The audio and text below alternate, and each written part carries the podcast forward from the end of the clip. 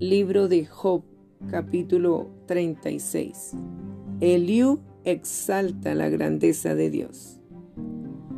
Añadió Eliú y dijo, Espérame un poco y te enseñaré, porque todavía tengo razones en defensa de Dios. Tomaré mi saber desde lejos y atribuiré justicia a, mi hacedor, porque de cierto no son mentira mis palabras.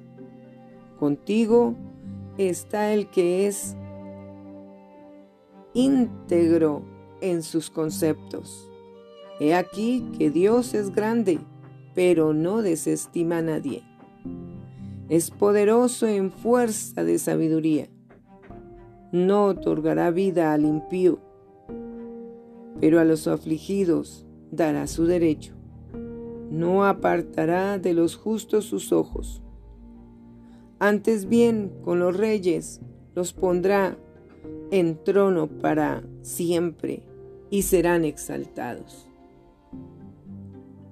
Y si estuvieren prendidos en grillos y aprisionados en las cuerdas de aflicción, Él les dará a conocer la obra de ellos y que prevalecieron sus rebeliones. Despierta además al oído de ellos para la corrección y les dice que se conviertan de la iniquidad. Si oyeren y les sirvieren, acabarán sus días en bienestar y sus años en dicha. Pero si no creyeren, serán pasados a espada y perecerán sin sabiduría. Mas los hipócritas de corazón atesoran para sí la ira y no clamarán cuando Él los atare. Fallecerá el alma de ellos en su juventud y su vida entre los sodomitas. Al pobre librará de su pobreza y en la aflicción despertará su oído. Asimismo, te apartará de la boca de la angustia, al lugar espacioso, libre de todo apuro, y te preparará mesa llena de grosura.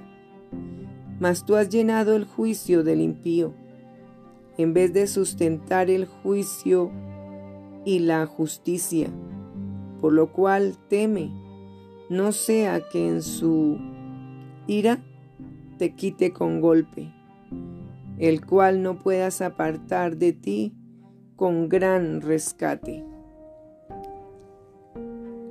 ¿Hará él estima de tus riquezas del oro o de todas las fuerzas del poder? No anheles la noche en que los pueblos desaparecen de su lugar. Guárdate, no te vuelvas a la iniquidad, pues esta escogiste más bien que la aflicción. He aquí que Dios es excelso en su poder. ¿Qué enseñador semejante a Él? ¿Quién le ha prescrito su camino? ¿Y quién le dirá, has hecho mal? Acuérdate de engrandecer su obra, la cual contemplan los hombres. Los hombres todos la ven. La mira el hombre de lejos. He aquí, Dios es grande, y nosotros no le conocemos, ni se puede seguir la huella de sus años.